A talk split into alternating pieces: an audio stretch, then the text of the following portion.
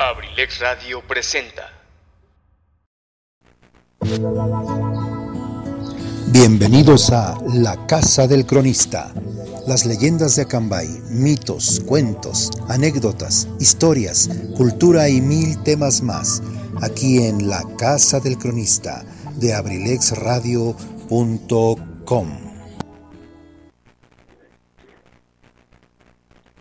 Muy, muy queridos amigos, como siempre, un gusto saludarles, su servidor Edgar Serrano, cronista municipal de Cambay. Y que bueno, pues tengo la, el gusto, el honor, porque es un verdadero honor, de llevar por estos años la crónica, la crónica de nuestro pueblo, escribir sobre nuestras costumbres, escribir sobre nuestra gente, escribir sobre nuestra cultura, nuestra idiosincrasia, nuestros pueblos originales, su lengua, sus costumbres, sus tradiciones, su cocina y todo lo que lo que un, cronista dentro de su labor eh, de rescate y difusión debe hacer. Por eso me da mucho gusto, me da mucho gusto que esté en este día, esta tarde, pues no diríamos lluviosa porque está, está como dicen en mi pueblo, está chispeando. Bueno, dicen chispeando, pero viene de chispa, está chispeando y no está chispeando eh, electricidad, no está chispeando chispas, están chispeando gotitas de agua. Ya hace, hace un rato, todavía hace media hora, 40 minutos, hacía mucho calor, se sentía muy caliente el ambiente, de repente enfrió y ahorita, bueno, pues ya estamos frescos. Las calles huelen a tierra mojada, créanme que uno de los olores que a mí en lo personal más me gusta, más me llama la atención, más me pone nostálgico, es el olor a tierra mojada. Antaño cuando las calles eran de, empedrados, antes que se les pusiera concreto y concreto y, piedra, este, las calles eran empedradas, pero empedradas con prácticamente con lodo. Y entonces cuando empezaba a llover, era un olor tan bonito, tan agradable, que yo les juro me daban ganas de ir y, comerme la tierra. Digo, bueno, pues eh, a lo mejor es una, una fijación que yo tengo, pero, pero a mí, a mí en lo personal me daban ganas de masticar la tierra cuando olía precisamente eso que estoy oliendo ahora, que es a tierra mojada. Y es que cuando no llueve fuerte, y empieza a remojar la parte, la capita de polvo de tierrita de arriba de las calles, de las banquetas, de los prados. Ese olor eh, me recuerda precisamente a aquellos tiempos de la cambay de, de, calles empedradas, pero empedradas con piedra y tierra. Y bueno, pues obviamente esos recuerdos son de hace 40, 50 años. Y bueno, pues ya para qué le ponemos números, ustedes imaginarán que los recuerdos se agolpan inmediatamente en la cabeza pues de estas generaciones de eh, pues como la mía y, así un poquito hacia atrás. Si alguien me está escuchando de una generación atrás de, de, la década de la mitad de la década de los 60 de los 50 de los 60 de los 70 que todavía alcanzamos precisamente aquellos empedrados hermosísimos empedrados y además las, las bardas de las casas eh, de adobe, muchas de ellas de adobe pelón, que también al mojarse desprendían ese olor tan rico, tan característico, tan de historia. A mí se me hace, se me hace un olor de historia, un, un olor de, de, de otros tiempos. Y es por eso pues que estoy iniciando el programa de hoy muy contento porque me encanta ese olor, me encanta ese olor y bueno, pues contento también por saludarles, por darles la bienvenida a nuestro programa de hoy. Que por cierto, musicalmente hablando, vamos a tener a un consentidazo. Es otro folclorista, un folclorista más, un cantor eh, latinoamericano que seguramente ustedes conocen. Este sí no me van a decir que no lo conocen. Y me estoy refiriendo a Pablo Milanés. Pablo Milanés nos va a acompañar el día de hoy con sus tres de sus mejores canciones de las que este servidor, este sencillo y humilde servidor considera las mejores canciones de Pablo Milanés. Digo, y no digo, no, no, no digo con esto que yo tengo la razón.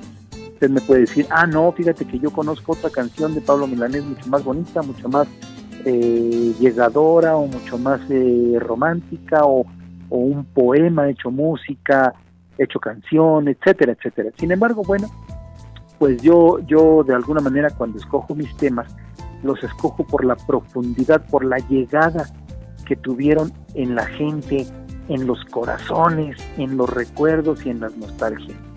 Así es, queridos amigos, y bueno, pues, ¿qué les parece si el día de hoy, el día de hoy en la, vamos en la, empezamos ya de alguna manera y vamos a continuar un poquito con el tema que si ustedes eh, estuvieron pendientes de nuestra transmisión anterior el día lunes, eh, estuvimos hablando sobre temas de, la parroquia, de la iglesia de Acambay, desde la época colonial, desde la evangelización.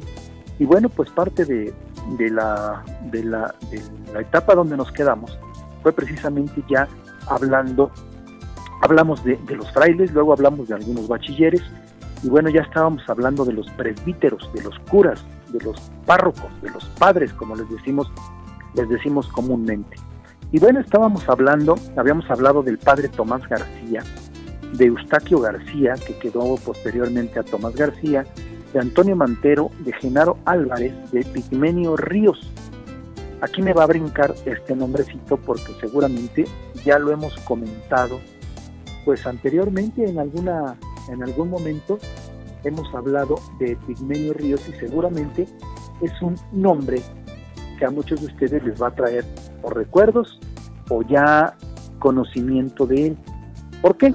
Porque Epigmenio Ríos y Ríos era un padre, un sacerdote acambayense, era un joven nacido aquí en la cabecera, eh, de, la, de, parte de la familia Ríos, obviamente, pero que es uno de los párrocos junto a Tomás García y, y al padre ahí se me está yendo el nombre, Aureliano Iturbe, es uno de los párrocos más importantes. Ahora, no quisiera yo encasillarlos, o sea, decir que quién era más importante o quién era menos importante o quién sí, quién no, no, no se trata de eso. Me refiero a más importante por los años que estuvieron y por la huella que dejaron en la historia municipal. Ya platicamos el caso del padre eh, Tomás García, eh, al grado de que tiene una de las calles principales de nuestra cabecera municipal lleva su nombre. Y eso no era común, ¿eh? no, no, no era que a, cualquier calle se le pusiera cualquier nombre. Simple y sencillamente que el padre Tomás García dejó una enorme y profunda huella de amor, de cariño y el pueblo de agradecimiento una vez que fallece, de agradecimiento hacia él, le coloca a una calle de las principales del pueblo le coloca su nombre. Aquella calle que en aquellos tiempos se le conocía como Camino Arroyo Zarco, porque precisamente era la calle que nos sacaba hacia la parte norte, hacia, hacia Botiví, el barrio de Botiví, y del Botiví, de Botiví hacia Endeje, y de Endeje, por lo que es la Cañada del Gato, eh, hacia Bochí, hacia toda esa, esa zona, pues ya se consideraba el camino Arroyo Zarco porque por ahí precisamente se iba hasta la hacienda de Arroyo Zarco. Entonces, esa calle, esa calle que hoy se llama Tomás García, en aquellos tiempos se llamaba Camino a Arroyo Zarco. Y bueno, pues siendo que el padre Tomás García era aculquense, venía de Aculco y había llegado muchos años antes, por ahí de 1855, a Cambay. Pues caray, pues eh, resulta pues que se se, le da el nombre de aquella calle, de esta calle, en honor del padre Tomás García Basurto, Tomás de Jesús García Basurto. Bueno, posteriormente a él, ya decíamos, estábamos intentando, queremos hablar de Epigmenio Ríos. ¿Cuál fue el chiste de este padrecito o por qué se recuerda tanto en la historia municipal? Bueno, pues es muy sencillo. Primero, fue muy jovencito que se ordena sacerdote mucho, muy joven, con decirles que para mí, que para 1899, él ya era sacerdote de nuestra, pues de nuestro pueblo. Entonces, eh, la gente lo veía muy jovencito, la gente hasta se, de alguna manera se burlaba. Bueno, no, es que no era, una, no era en sí una burla, era una especie de crítica, pero un tanto, un tanto, ¿cómo decirlo? Pues eh, era preocupante, era, era una, una situación de que a la gente le preocupaba, le preocupaba el que un jovencito tan pequeño, tan chico, digamos un jovencito tan joven, valga la redundancia, este, fuera, fuera sacerdote de una parroquia, una parroquia tan importante como era, como era Cambay.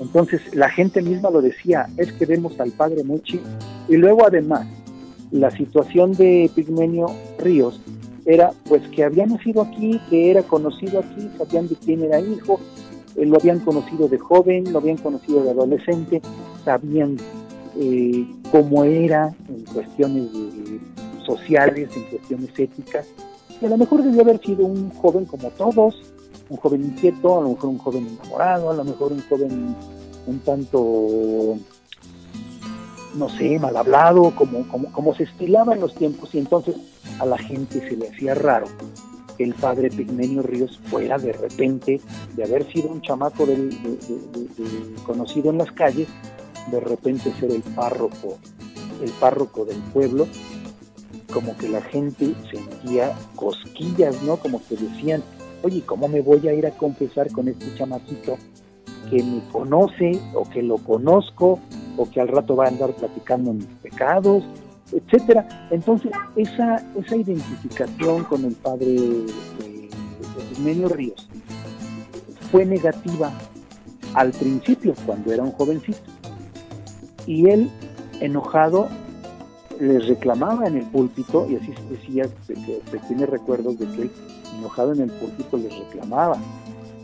Y dicen por ahí que cuando en 1912, que era vicario también, por segunda ocasión, el padre, eh, posterior al, sismo, la gente andaba cantando, cantando en las calles plegarias, eh, y, la gente recuerda que cantaban aquello de, ese, cántico muy tradicional en la Semana Santa, que dice, perdón, oh Dios mío, perdón, indulgencia, perdón, clemencia, perdón, piedad, que la gente andaba en procesión durante el sismo posterior al sismo con esa canción y que el padre salía muy molesto y les, decía, sí, ahora sí piden perdón, pero cuando yo llegué a la parroquia me trataron así, así, así, así, no hay perdón para ustedes.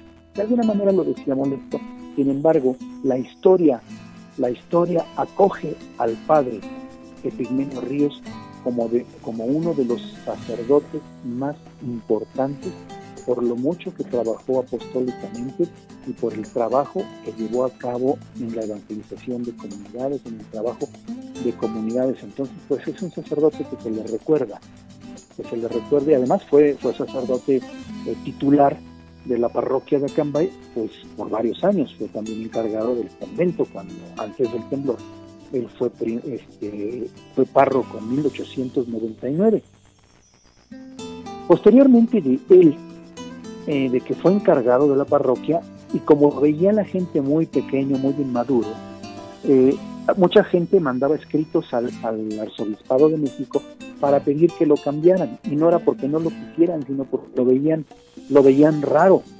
Entonces eh, el arzobispado de México nombra a partir de 1910 por ahí a un párroco, era el párroco Pedro José Figueroa que era un sacerdote carmelita de 62 años, ya entrado en, años, y que bueno, eh, la gente retomó de alguna manera la confianza en el párroco y Epigmenio Ríos pasó a ser el vicario, eh, el segundo, digamos, el ayudante, la mano derecha del párroco, del párroco principal.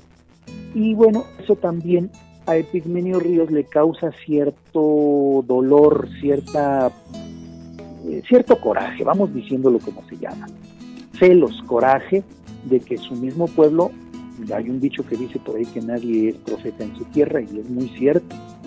Bueno, el mismo, la misma historia sagrada nos dice que, Jesús Nazaret nunca pudo ser profeta en su tierra, entonces pues es entendible que el párroco Epigmenio Ríos tampoco pudiera lograr ser profeta en su tierra. Y, ahí está la anécdota, precisamente, pues nunca, nunca pudo ser eh, de los cariños de, su gente, por lo menos en los primeros años. Ya posteriormente, 40, posteriormente, eh, pues ya de alguna manera lo fueron aceptando con el tiempo, con la edad, con las acciones, con la manera de ser y de llevar su parroquia. Y bueno, al, al fin de sus años, pues terminó siendo un sacerdote mucho, muy querido. Y bueno, pues ahí queda precisamente la historia. Pedro José Figueroa, aquel carmelita, sacerdote carmelita de 62 años, fallece en la misa trágica del 19 de noviembre de 1912 a las 7.19 de la mañana, cuando el mismo echa por tierra el templo parroquial y pues la mayoría del pueblo, prácticamente el pueblo de Cambay desaparece y precisamente oficiando la misa porque el padre Epigmenio se salvó porque había oficiado la de las 5 de la mañana y el padre José Figueroa le tocó la de las 7 de la mañana y es ahí que, se sucede aquel terrorífico sismo de 1912 y bueno, el párroco muere precisamente oficiando un servicio religioso en la parroquia.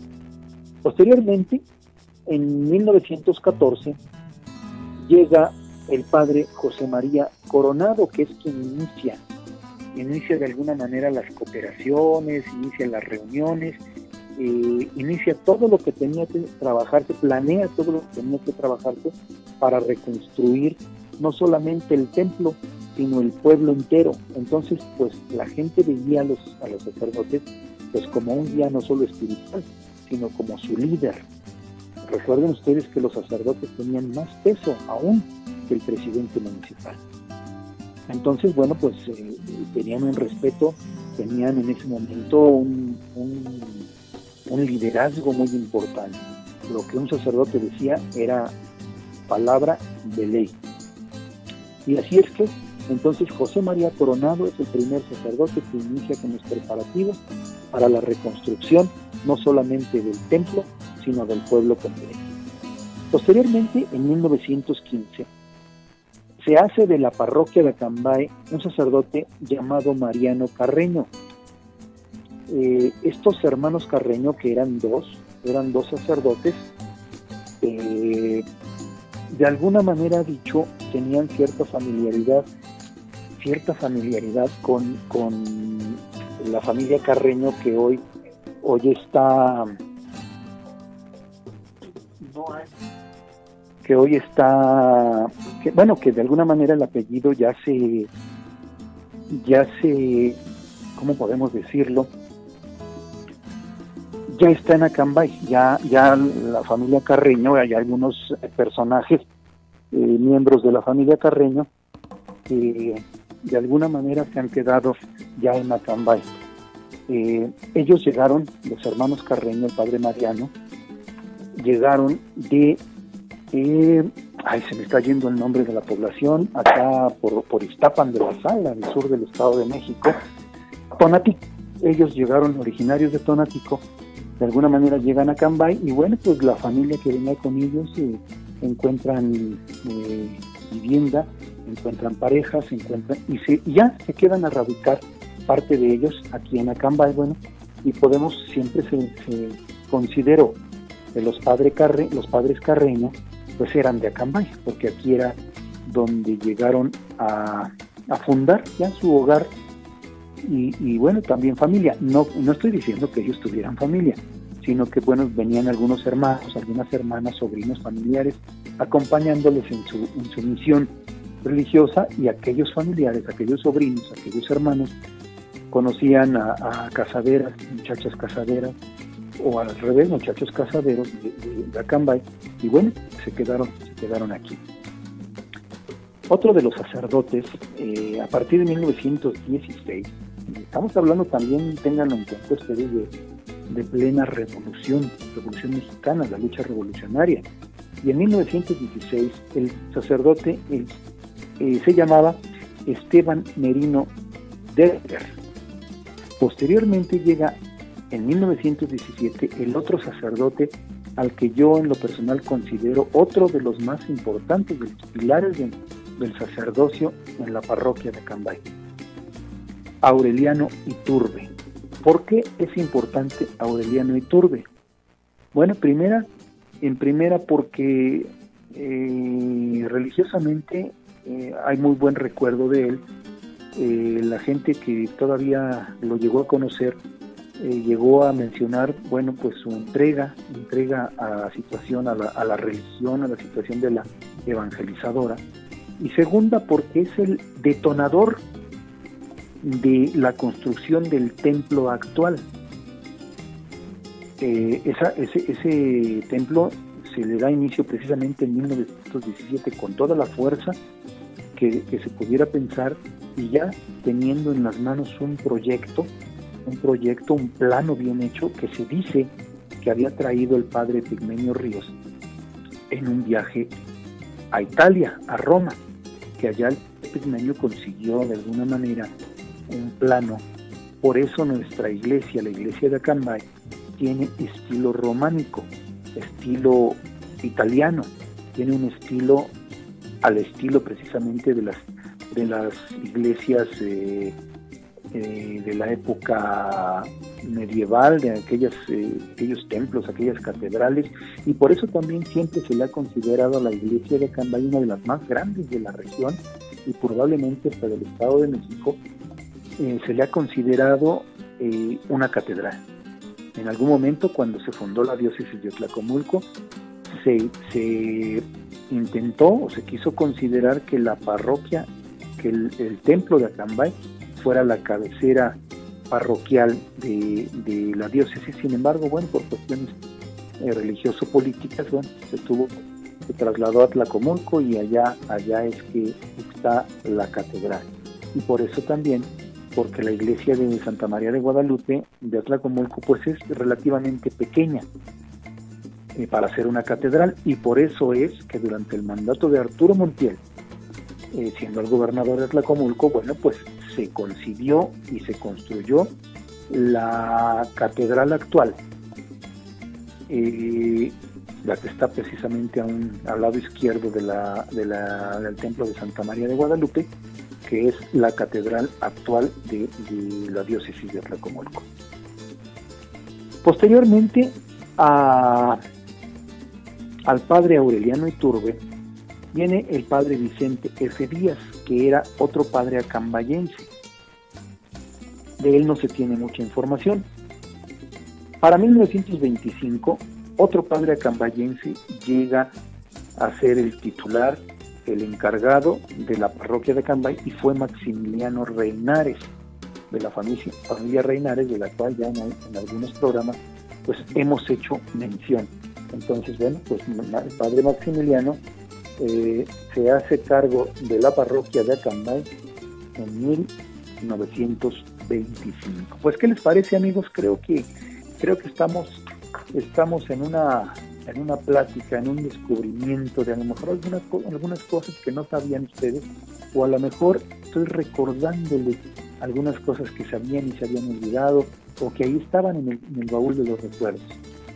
Eh, no estoy hablando de religión, no estoy hablando de, eh, lo vuelvo a repetir porque luego hay gente que piensa o que puede mencionar o que puede decir que, en el programa o que en la radio estoy, estoy hablando de, una religión o estoy resaltando una creencia religiosa y luego esto les puede, puede este, molestar a lo mejor a, gente de otros credos religiosos, de otras iglesias, de otros, otros pensamientos eh, religiosos sin embargo, aclaro que no es la intención.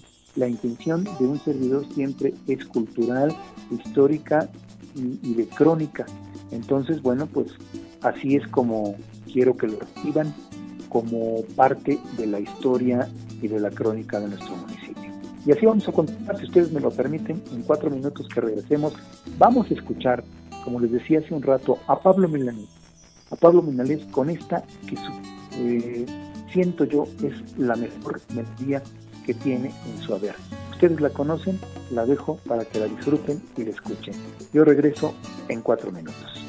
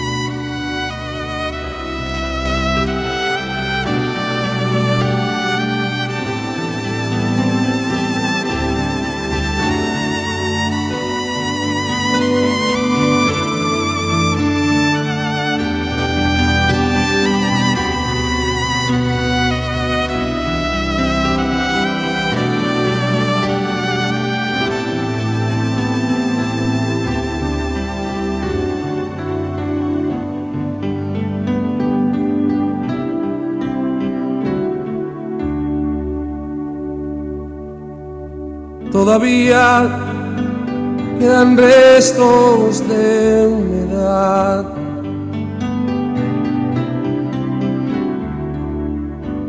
Sus olores llenan ya mi soledad.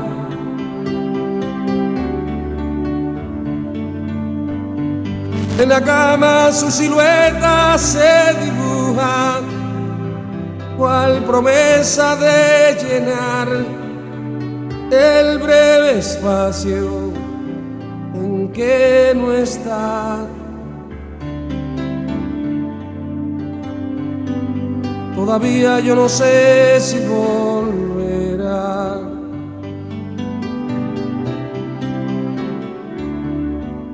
Nadie sabe al día siguiente lo que hará. Rompe todos mis esquemas, no confiesa ni una pena, no me pide nada a cambio de lo que da. Suele ser violenta y tierna, no habla de uniones eternas, más entrega cual si hubiera solo un día para amar.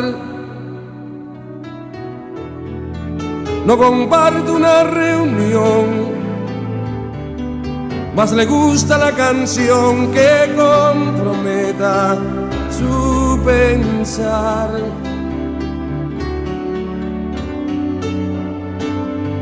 Todavía no pregunté te quedarás. Temo mucho la respuesta de un jamás. La prefiero compartida antes que vaciar mi vida. No es perfecta, más se acerca lo que yo simplemente soñé.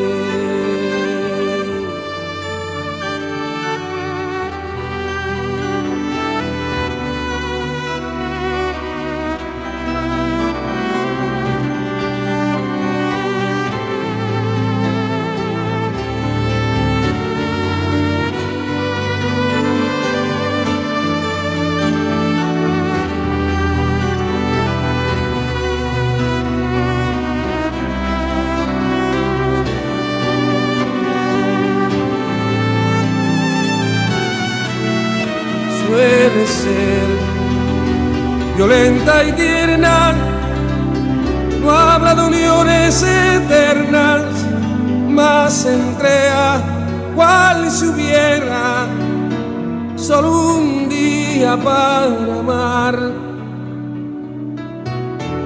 No comparte una reunión, más le gusta la canción que comprometa su pensar. Todavía no pregunté, te quedarás Temo mucho la respuesta una más. La prefiero compartida antes vaciar mi vida. No es perfecta, más se acerca a lo que yo simplemente soñé.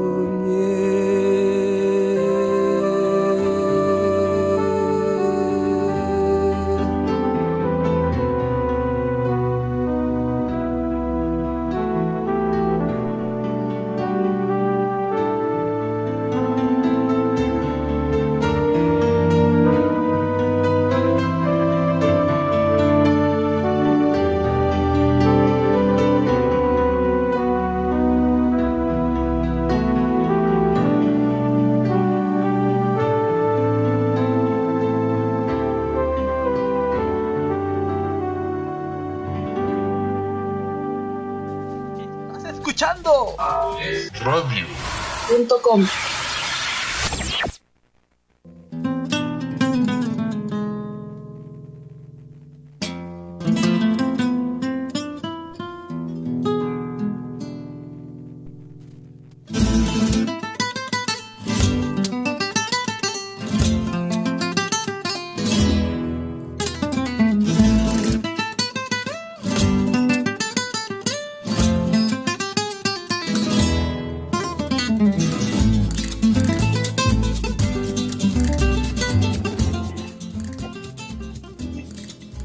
Amigos, pues estamos nuevamente de regreso aquí con ustedes. ¿Qué les parece? ¿Qué les pareció Pablo Milanés? Yo creo que una canción de las más conocidas. Pablo Milanés es un cantautor cubano que, bueno, pues nace por allá, por allá, por allá en los años de los 40, 40 y 46, si mal no recuerdo, eh, se me perdió por aquí el dato, ya se me traspapeló, pero bueno, es cuarentón, don, don, don Pablo Milanés y bueno, pues desde muy pequeño, desde muy joven, te interesó por, por, la trova, por escribir, por renovar, por de alguna manera eh, eh, ratificar eh, la primacía de lo que en aquellos tiempos pues era el bolero, el, el, bolero y, cubano, latinoamericano. Y bueno, precisamente es por eso que cuando llega la época setentera, él también de alguna manera se convierte en un folclorista en un folclorista, en un cantor y escribe sus mejores y más hermosas canciones. Amigos, bueno, pues eh, el tiempo se nos va, como siempre lo decimos, se nos va muy rápido, muy rápido, y vámonos muy rápido también. Para 1925, en plena, eh, bueno, 1925, el párroco es Elías García Calleja. Para 26, Catarino Ávila. En 1928, regresa a la parroquia un sacerdote acambayense, Florentino Valencia, oriundo de la comunidad de la Soledad. Eh, en 1930 lo es Rodrigo Alcántara, para 1932 Nemesio González, también en 32 Francisco Hernández, en 34 Ángel Buitrón, en 35 Francisco Álvarez, en 38 Faustino Gutiérrez, en 39 Miguel Díaz, en 40 el párroco era Pedro Trujillo. Si ustedes se dan cuenta, en esta etapa los párrocos iban y venían de manera eh, prácticamente anual. Esto fue porque en la década de los 30, eh, si ustedes eh, recuerdan, se dio aquella persecución de sacerdotes aquella etapa de la cristiada, de los cristeros. Entonces, bueno, fue una etapa muy difícil para los sacerdotes, para la Iglesia Católica, porque el gobierno de alguna manera hizo meter las manos en, la organización religiosa y bueno, pues al grado de que muchos sacerdotes fueron asesinados, muchos católicos eh, fueron fusilados, colgados y, bueno, hubo lo que se llamó una persecución religiosa.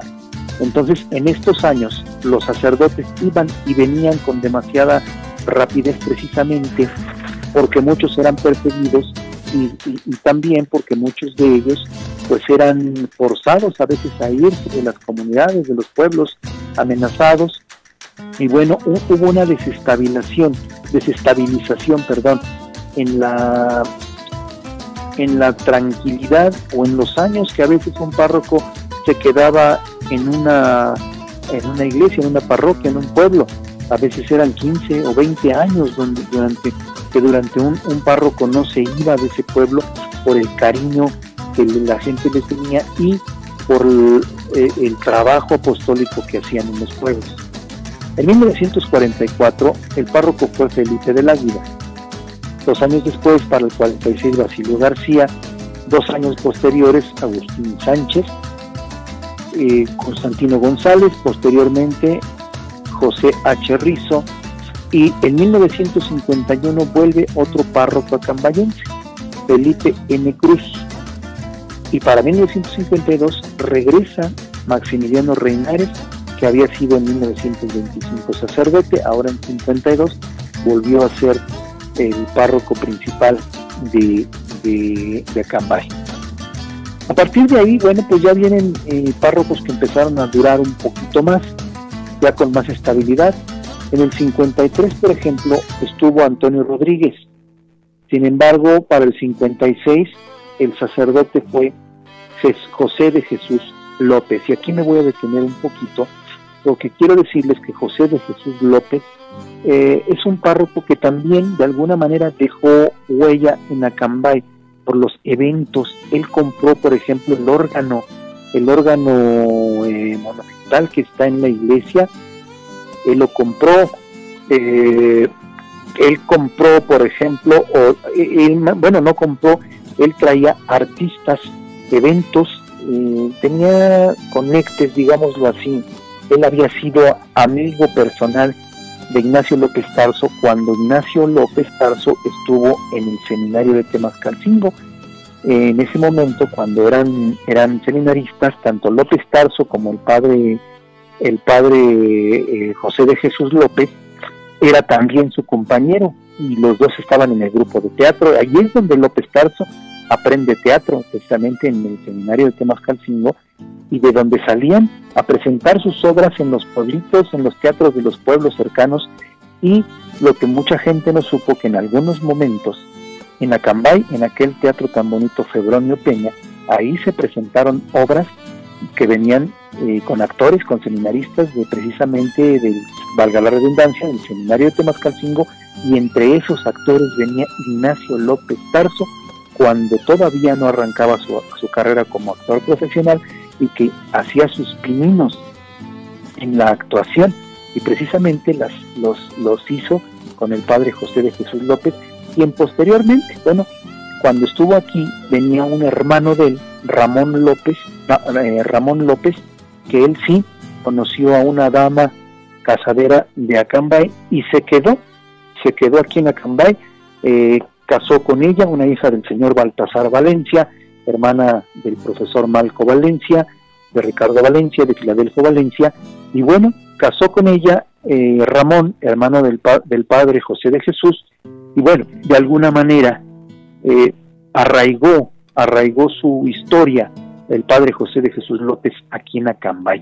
Él trajo, por ejemplo, al Chicote, aquel actor que siempre salía en las películas de Pedro Infante, de Jorge Negrete, de Antonio Aguilar, eh, Soto la Marina, el Chicote, famosísimo. Eh, trajo al mago Chen Fu, cuando el mago Chen Fu era el mejor mago de México. Eh, trajo a varias, eh, a, a, Régulo y Madaleno, no sé si ustedes recuerdan o tienen idea de qué estoy hablando. de, de, los Ochimilcas, bueno, pues Régulo y Madaleno, que eran parte de aquel grupo musical y que eran actores también importantes, hicieron actores con, hicieron actuación, hicieron mancuerna con Pedro Armendáriz, por ejemplo, y bueno, pues un gran, un gran, este, grandes actores que se presentaron, se presentaron aquí en Acambay gracias a que fueron traídos por el padre José de Jesús López. Por eso es importante y en 1956 es que este párroco estuvo en Acambay. Queridos amigos, el tiempo se nos ha ido. Vámonos con la segunda intervención musical. Escuchemos nuevamente a Pablo Milanés con esta canción, canción sasa o este canto hecho poema o este poema hecho canción que se llama Yolanda. Yo regreso en cuatro minutos.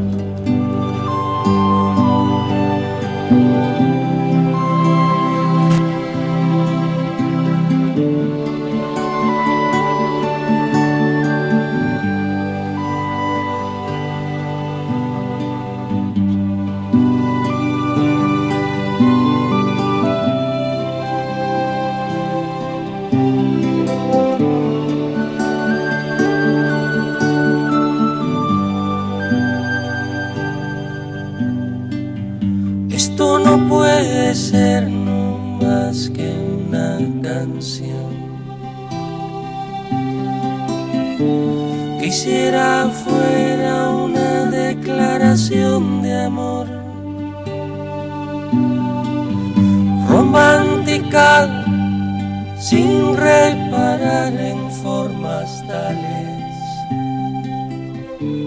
que pongan freno a lo que siento ahora raudales.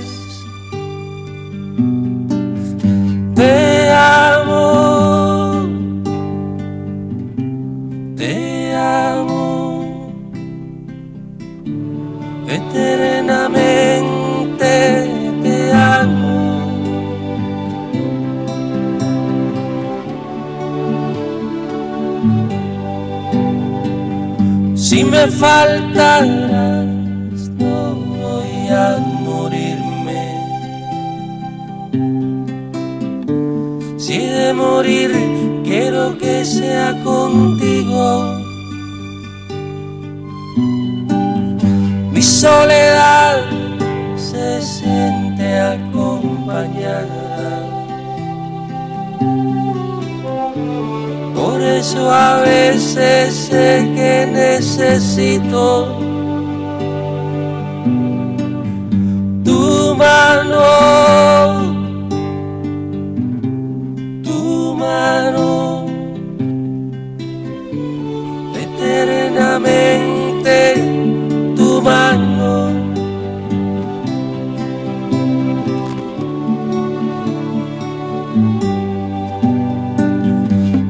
te vi sabía que era cierto. Este temor de hallarme descubierto. Tú me desnudas con siete razones. El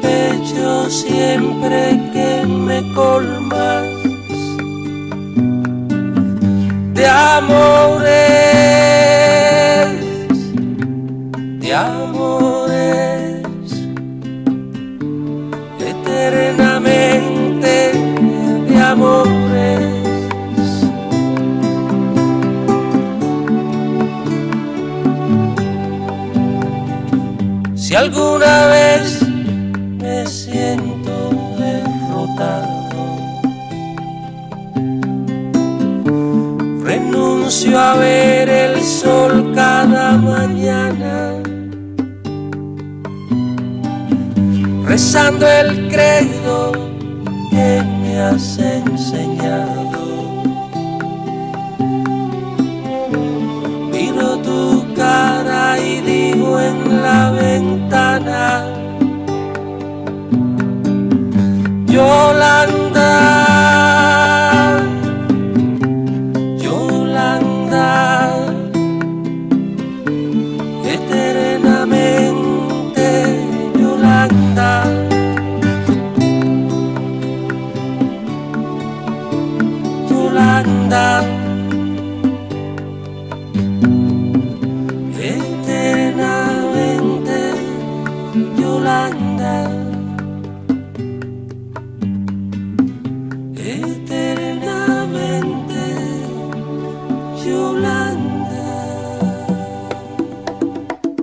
Estás escuchando Radio, radio, radio.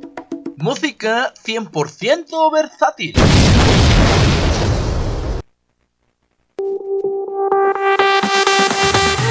Universidad INACE. INACE. Universidad Al INACE. servicio de la educación en México. Queremos formar docentes e investigadores de alto nivel. ¿Quieres ser parte de nuestro equipo? Contamos con licenciatura en Derecho. Psicología educativa, Contaduría Pública, administración, Pedagogía, Maestrías en Pedagogía. evaluación educativa y psicología y educativa. psicología educativa. Asimismo, contamos con doctorado en Tú educación, puedes ser un profesionista exitoso, practicando nuestros valores institucionales, Respeto al derecho ajeno. solidaridad, identidad nacional, Honestidad. compromiso, responsabilidad. Disciplina y esfuerzo. I- INACE. Universidad INACE. Formando más y mejores mexicanos. Estamos ubicados en Calle Moctezuma, número 1, Colonia Centro, Colonia Centro. a espaldas de la iglesia de Acambay. Estado de México. Para mayor información, contáctanos a los siguientes números telefónicos. 712 183 32 39. O al 718-127-1964. Universidad INACE. I- INACE. Forjando una sociedad exitosa. Forjando una sociedad exitosa. Inscríbete. Inscríbete. Inscríbete. Inscríbete. Inscríbete. Te estamos esperando.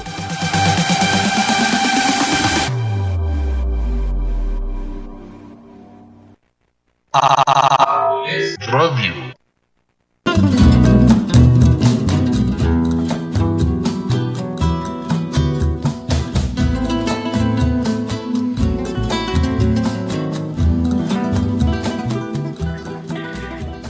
Bueno amigos, después de haber escuchado esta melodía, este poema de canción Yolanda, que por ahí también Guadalupe Pineda, Pineda grabó como Te amo, en lugar de decir Yolanda, decía Te amo, te amo, eternamente te amo. De alguna manera, bueno, también la puso en los años 90, la, la volvió a poner de moda, porque siempre estas canciones, esta- estos cantares siempre están de moda.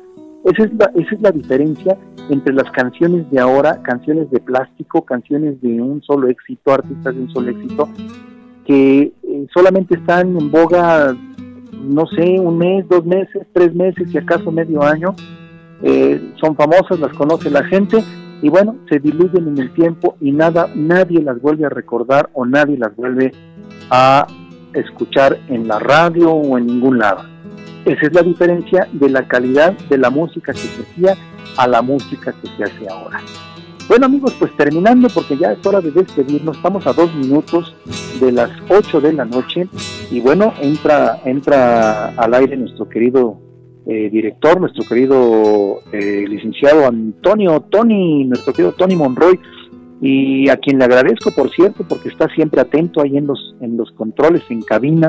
Gracias, mi querido Tony. Y bueno, pues terminando ya con el tema, después del el, párroco José de Jesús López, llegó el padre Samuel Marín. Eh, posteriormente a él también llega el padre Antonio Leiva, otro sacerdote importante porque es director y funda la escuela, la escuela parroquial, lo que conocíamos como la escuela de las monjas, y donde, que, que se, se- se fundó precisamente donde hoy está la universidad y nace. Y bueno, posteriormente a él llega el padre Jesús Lujano Mora, que es de alguna manera el que funda la representación de Semana Santa en Acambay. A él se le debe precisamente que exista con mucho éxito en, hasta estas fechas, ya cumpliendo 52 años, la representación eh, de la Pasión de Cristo en Acambay.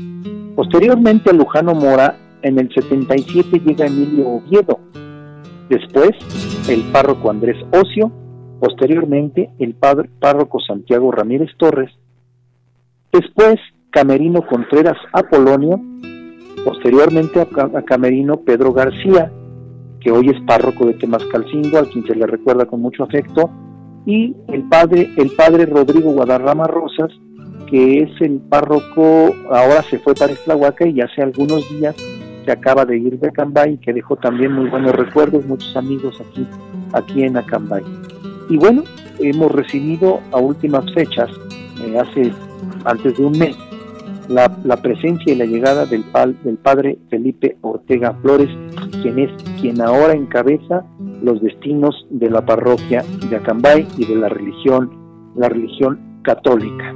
Pues esa, en pocas palabras, queridos amigos, esa es la historia, la historia de un poquito de la historia de la iglesia y de los párrocos que han estado al, frente de ella desde la evangelización, desde la época colonial Ojalá les haya, les haya agradado esta, esta crónica. A mí me deja muy buen sabor de boca. Para las nuevas generaciones también conozcan, conozcan lo que hay detrás. No solamente, no solamente vean de la nariz para adelante. Hay que conocer lo que queda atrás, porque gracias a que conozcas lo que queda atrás, sabes lo que viene enfrente. Queridos amigos, muchas gracias. Dios me los bendiga. Cuídense mucho. Eh, abríguense, está, fresco. Si salen, salgan con paraguas. Si no salen, mejor porque recuerden que un bichito volador anda por ahí acechándonos. Cuídense mucho. Eh, si ustedes me lo permiten, nos escuchamos el próximo lunes, 7 de la tarde, minutos más, minutos menos, aquí en su programa La Casa del Cronista, donde podremos escuchar un poquito de todo, cultura, mitos, tradiciones, leyendas, cuentos, eh, historia y, todo lo que ustedes quieran, además música, la música de mi vida. Entonces, pues aquí nos vemos, aquí los espero, aquí nos escuchamos el próximo lunes. Cuídense mucho y Dios me los bendiga y gracias por sintonizarnos. Se quedan con la última melodía de esta tarde de Pablo Milanés, Coincidir. Disfrútenla porque también es un poema de canción. Yo me despido de todos ustedes. Muchas gracias y buenas noches.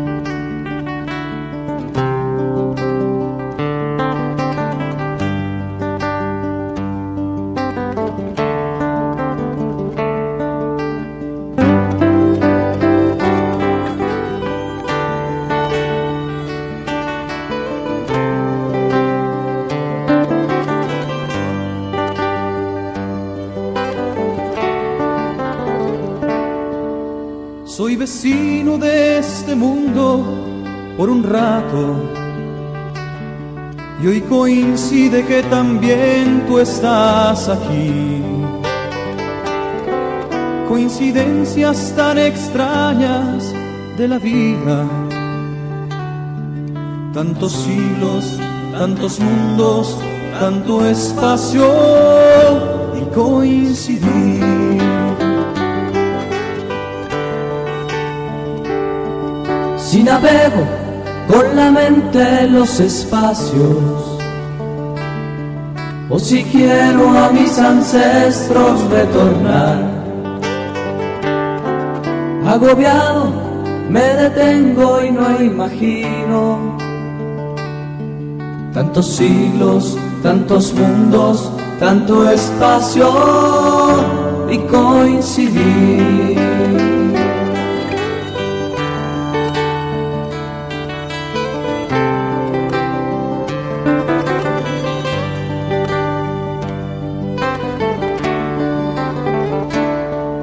En la noche me entretengo en las estrellas y capturo la que empieza a florecer. los tengo entre las manos, más me alarma. Tantos siglos, tantos mundos, tanto espacio y coincidir. La vida se sostiene por instantes, y un instante es el momento de existir. Si tu vida es otro instante, no comprendo. Tantos siglos, tantos mundos, tanto espacio